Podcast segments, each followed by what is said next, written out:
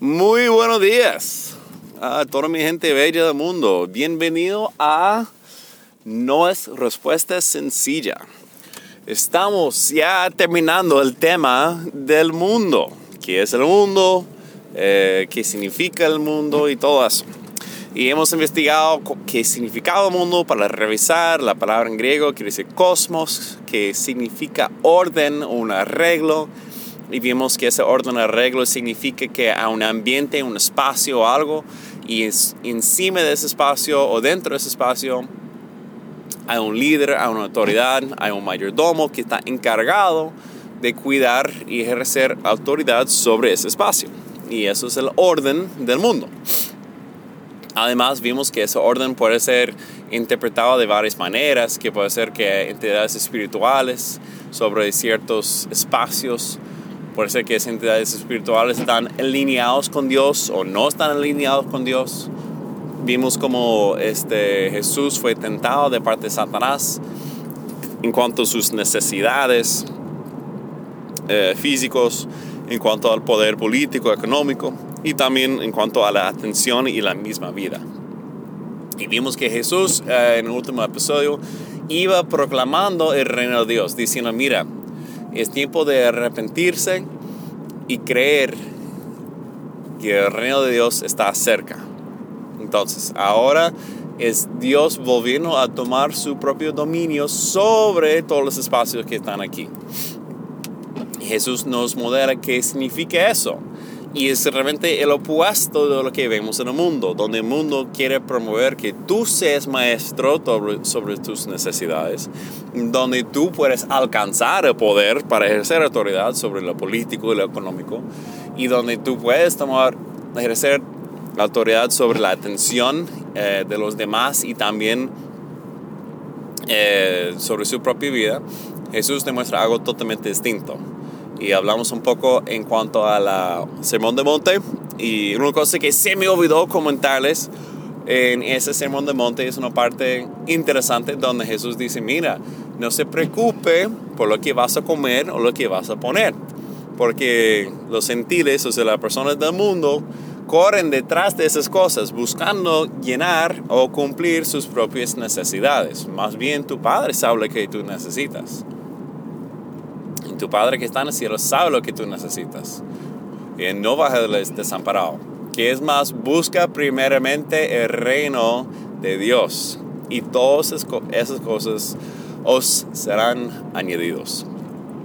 Pues ahí estamos mirando que no es que las necesidades nos señoreen sobre nosotros, ni tampoco nosotros sobre ellos, sino que buscamos primeramente el reino de Dios. Y ahí está la clave en todo. Muy bien. Entonces, vamos a ver un poco más del ministerio de Jesús, pero un enfoque sobre su crucifixión, su muerte, su resurrección. Y al final vamos a contestar a esa pregunta de qué significa cuando Dios ama al mundo, pero no podemos ser amigos del mundo tampoco. Uh, eso es un tema excelente, ¿no? Qué bueno. Ok. Entonces, vamos a ver la crucifixión de Jesús, porque eso es una parte que es muy, pero muy fundamental en cuanto al tema del mundo y, y obviamente toda la vida cristiana, o sea, la vida del universo en sí. Em, y eso es una manera de entender y eh, conocer la muerte de Jesús. No es lo único, porque hay una encrucijada de quién sabe cuántas cosas y yo ando con mucho temor y, pisadas muy ligeras en cuanto a ese tema porque obviamente es algo tan, tan, tan fundamental a la vida eh, de nosotros, a lo que hizo Dios por nosotros, el sacrificio de Cristo. Y no quiero pintarle que solamente sea eso, no, no, no, para nada. O sea, ahí es algo que es tan, este, um, ¿cómo lo explico? no, me escapan las palabras que decir fundamental, pero eso es algo tan clave, tan como central a lo que es eh, nuestra fe. Que para decir que no, solo fue eso, no, no, no, es, mucho, pero mucho, pero mucho más que eso. Bien, entonces comenzamos que Jesús eh, en su última semana antes, su, antes de, su, de su muerte, él está haciendo varias cosas. Es interesante saber que en la, en la entrada triunfal, los teólogos y las personas que han estudiado historia dicen que en ese mismo día, ese primer día de la semana, es lo que es el Domingo de Ramos, en ese mismo día en, en antigüedad había un desfile romano el mismo día. Que los, los romanos iban a hacer un desfile por no sé qué, por un gobernante que está llegando o algo así. Y había una gran llamada de atención para asistir a ese desfile. Pero interesantemente, ¿quién llega el mismo día de ese desfile? Jesús. Ahora bien, él no mencionó nada, ni, ni la Biblia lo menciona que había otro desfile ese día pero es interesante que no está luchando por la atención de, de, la gente como ofrecía Satanás, pero de todos modos la tenía. Él estaba entrando en la búsqueda última uh, de su reino a través de su muerte y así logró conquistar la atención de todo el mundo. No para entrar como un rey en caballo grande, sino solamente sobre un buey que le servía así. Y así todo el mundo lo recibía como rey. Un rey muy humilde, un rey que no es un rey de, de poder económico ni político, de la atención de todo el mundo, o sea, formal, solamente que la gente le clamaba y le adoraba en ese momento. Y hasta las rocas están dispuestos a dar voces al mismo. Además, vemos que hay ciertos aspectos en esta semana donde él está dando muchísimas enseñanzas y está elevando ciertas cosas. Por ejemplo, eleva la, la viuda que da su, su monedita de cobre tan, tan pequeñito y sencillo que era para el, el, templo y dice, mire, ella dio mucho más que los demás de, los, de la gente religiosa que está ahí echándose oro y plata, pero lo hacen para recibir la atención de los demás. No, ella le dio en secreto, dio lo último que ella tenía para Dios, y eso es mejor recibido en el reino de Dios que cualquier otra cosa. Otra vez está mostrando que el reino de Dios está totalmente al opuesto y totalmente invertido a lo que el mundo como tal quiere promover. Vemos también como eh, los fariseos quieren atraparle y dicen, mira, um, ¿cómo es así que, que debemos pagar impuestos a César? No, lo quieren atrapar para ver si le puede hacer caer en problemas. Jesús con una excelencia. Y dice, mire, demuéstrame una moneda. Ahora bien, algo muy importante para entender el contexto es que había muchas monedas, había muchos tipos de dinero en esa época.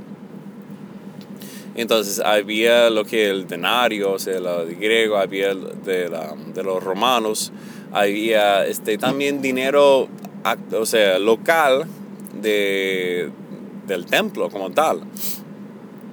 Había dinero como que era de, de esa región de, de, Palestina que ellos usaron entre ellos, pero también había el dinero romano.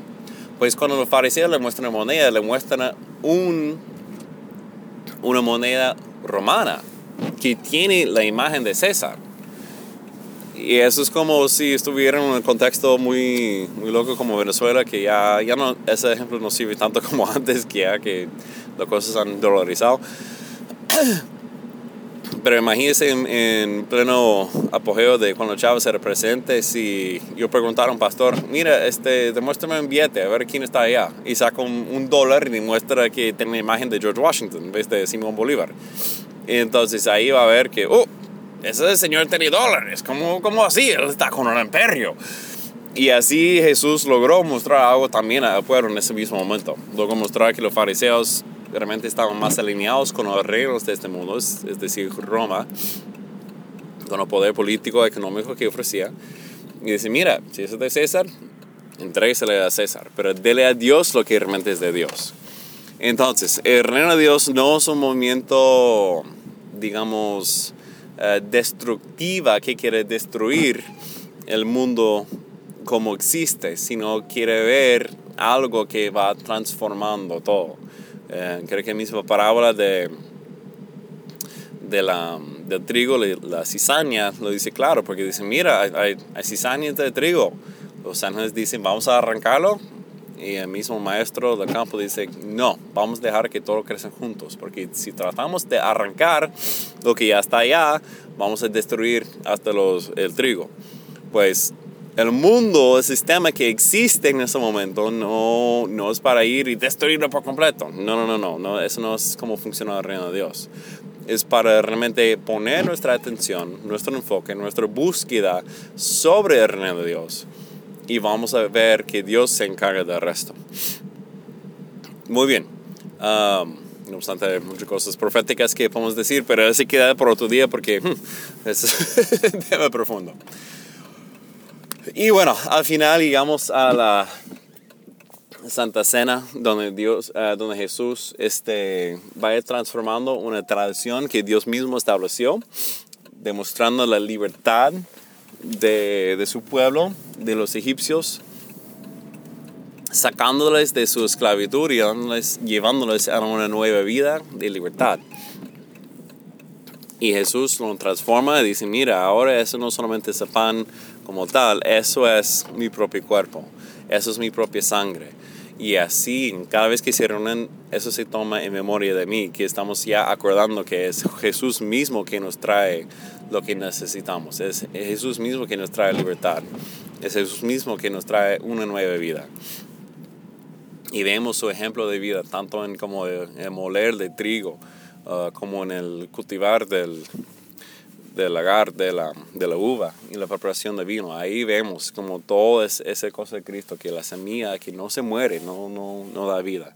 Y él mismo entregó su cuerpo, su semilla, para que, podamos, para que Él tuviera vida, pero también para nosotros también eh, dar ejemplo como tenemos vida en Él y que cuando Dios da esa vida, nadie más lo puede quitar. y bueno, ahí estamos. Entonces, sigamos a la crucifixión. Una parte muy, pero muy notable aquí que cabe destacar es la interacción con Jesús, con, con eh, Herodes.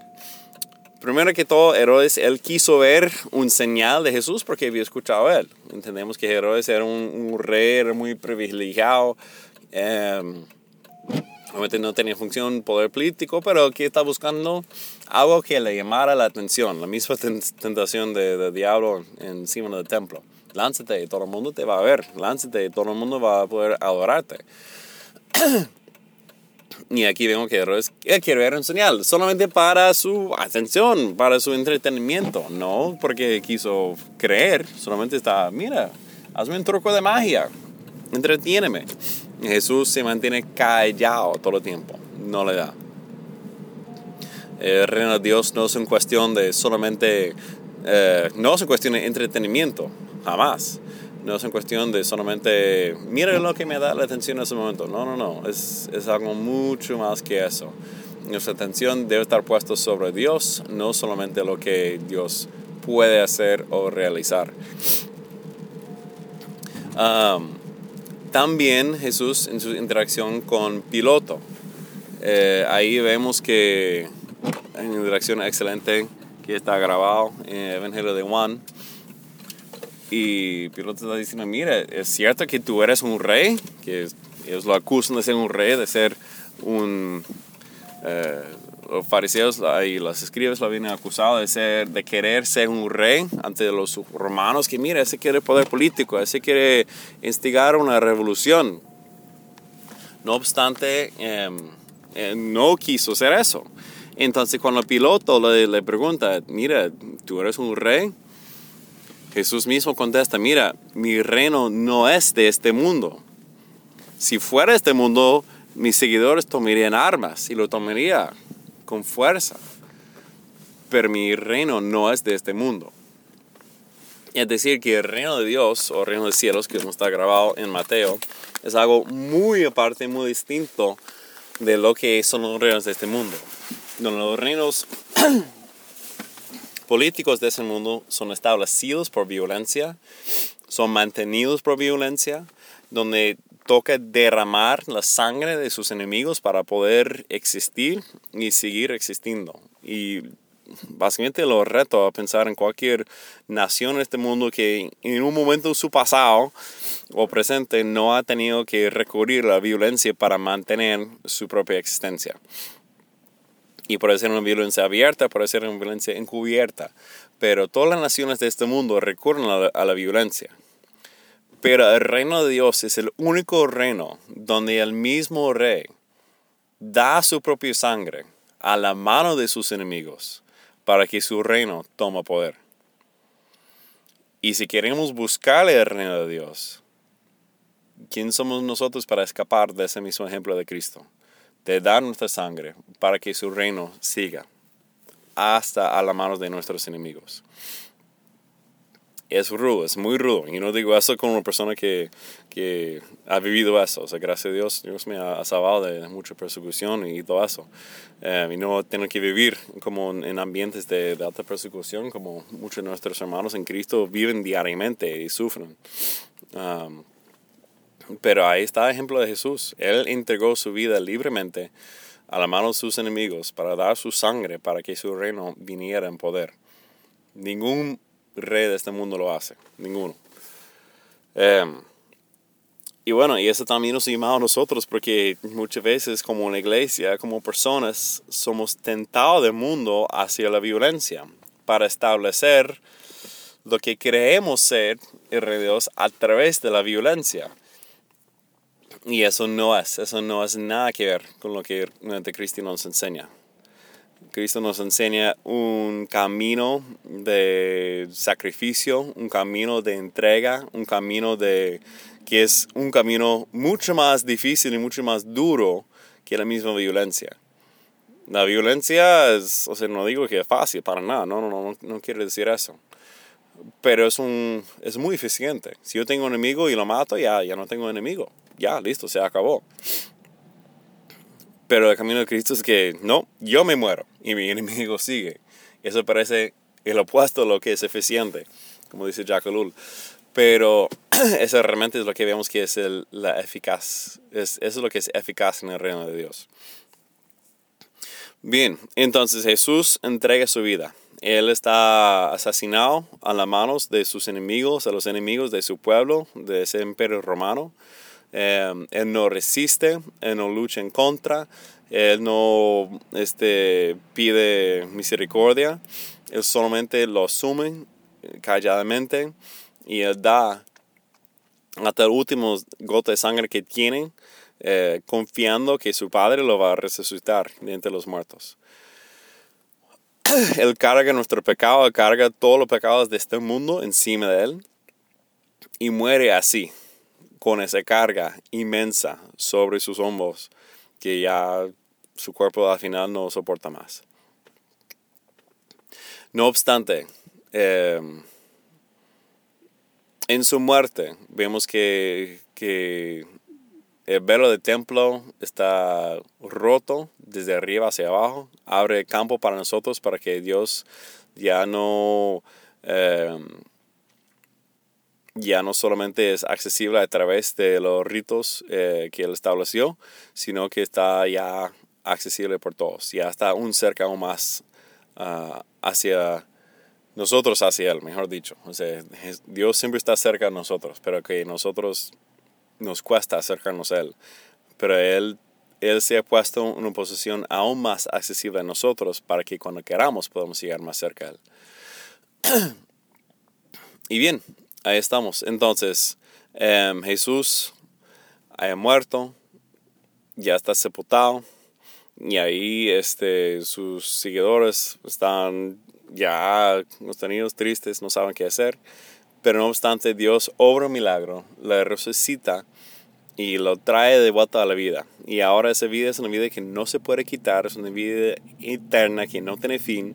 Ya su cuerpo, que era esa semilla, fue sembrado y ya que nació una nueva criatura en Jesús y Él es el primero que nos da camino hacia Él en su reino. Entonces, ahí está. Y Él comienza a dar esa buena nueva, es que Él haya resucitado que hasta poder de la muerte ya no tiene poder final, solamente que eh, es un poder que nos acecha contra nosotros, pero no es la palabra final. Más bien nos dio el ejemplo de cómo se realmente alcanzar la vida eterna. Y lo más que pegamos ese ejemplo, lo más abundante de vida vamos a tener.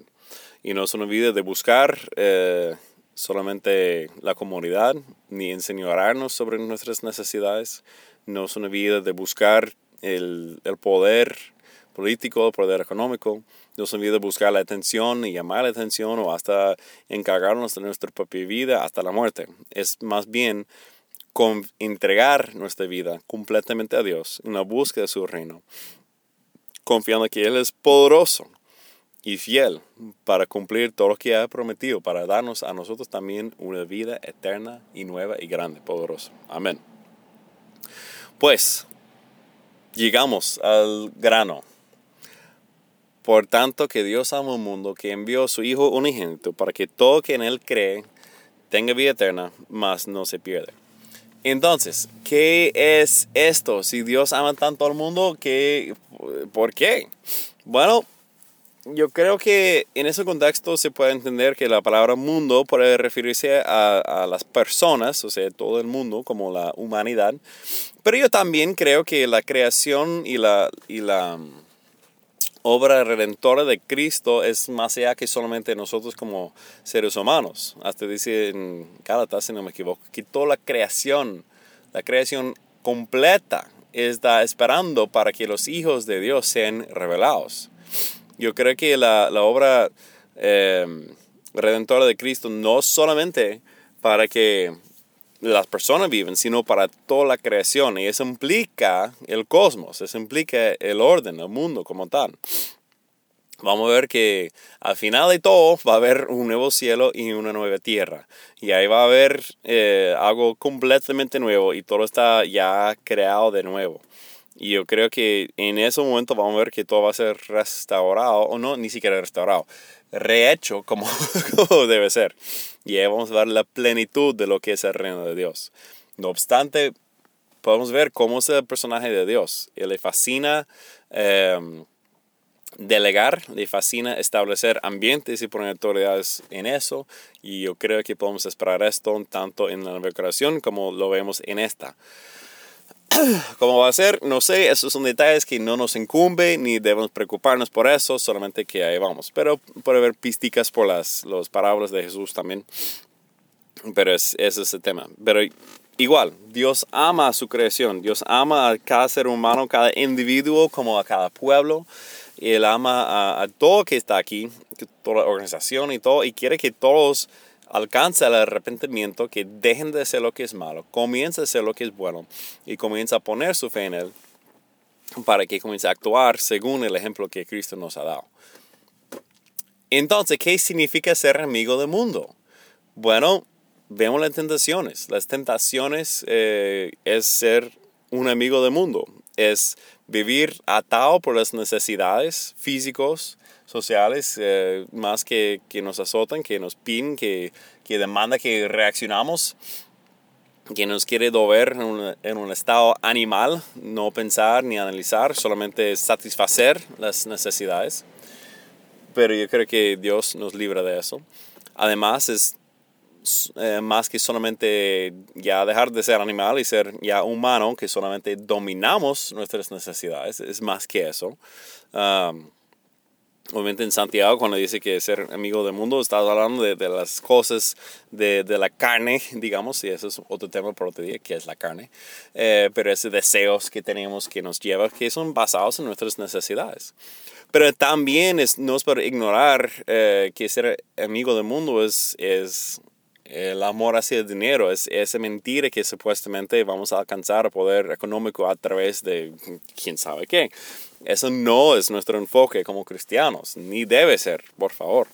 Eh, y cualquier persona que le ha dicho lo contrario, que Dios le perdone, pero no tiene nada que ver con lo que es el reino de Dios. Igual con el poder político. Tenemos un papel profético como cuerpo de Cristo a los poderes políticos. Más bien, nuestro llamado no es usar el poder del mundo para traer el reino de Dios. Por favor, qué mentira nada que ver. Buscamos el reino de Dios, buscamos a través del ejemplo de Cristo. Si usted quiere ser poderoso en el reino de Dios, que sea muy, pero muy humilde. Si usted quiere ser rico en el reino de Dios, hágase pobre. Si usted quiere ser grande en el reino de Dios, hágase una nadie. Así funciona el reino de Dios. Pero todo lo que hagamos eso bajo el concepto de, de Cristo. Bien, y al final la atención, o sea, que queremos llamar la atención y mira el mundo en que vivimos. Y yo no estoy absento de eso porque míreme, escúcheme, estoy haciendo un podcast en línea, ¡ja! estoy llamando tu atención. Escúchame a mí, yo tengo algo que decir. y yo lo reconozco, perdón, yo hago eso en parte en gran parte por mí mismo, porque yo necesito de eso, necesito como estar dando esa palabra, eso me alienta mucho a mí. Y ese te bendice a ti, excelente, recíbelo. Pero realmente eh, el llamado del mundo es hacia lo que está arriba supuestamente, ¿no? Que sea más poderoso, que sea más rico, que, que tenga menos necesidades, que sea más saludable, que sea este, más famoso, que, que, tenga más like, que tenga más cosas virales, este, que ejerce más poder, que ejerce más influencia y todo eso. Esa es la tentación del mundo, pero tristemente al final de todas las tentaciones queda la última que es realmente acabarse con todo. Y yo creo que hemos visto tristemente muchas personas que han sucumbido a la tentación de este mundo para quitarse su propia vida después de que la hayan ganado a todo.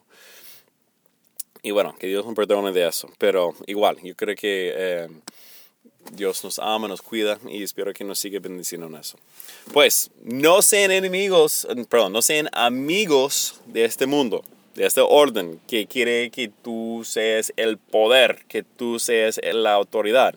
Más bien, asumimos la autoridad y el poder que Dios nos ha dado, que es la posición de un siervo para cuidar su creación, para amar a todos que están a nuestro alrededor y demostrar ese mismo amor de Cristo, dando nuestras vidas, no tratando de hacernos grandes, sino tratando de hacernos más humildes que, que cualquier, para que Cristo mismo sea nuestro ejemplo, nuestra guía, nuestra vida y que Dios nos da todo eh, lo que podemos tener en su reino, no en este mundo. Bueno, espero que esa sea de bendición para ustedes, que Dios le bendiga grandemente.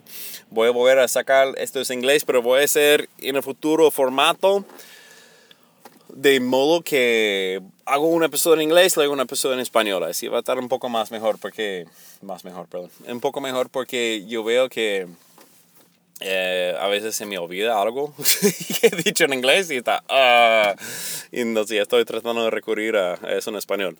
Entonces, vamos, y vamos a indagar, el próximo tema se llaman los básicos, que son los fundamentales. Vamos a ver una lista de seis cosas que sale por Hebreos 6, que él indica al autor que son las cosas básicos, los fundamentales de que es ser cristiano y creo que vamos a ver que realmente no son tan básicos. Igual. Por eso ahí vamos. Y luego vamos por los temas que realmente de que existe ese podcast. Las cosas que no sean sencillas. Ahí vamos a la cosa que, que buena. Bien. Que Dios le bendiga grandemente, que Dios le da fuerza, salud en todos sus este, labores y que busque su, primeramente su reino y que sean librados de la tentación de este mundo para que el reino de Dios vea y se hace y que podamos experimentar y conocer entre nosotros. Amén.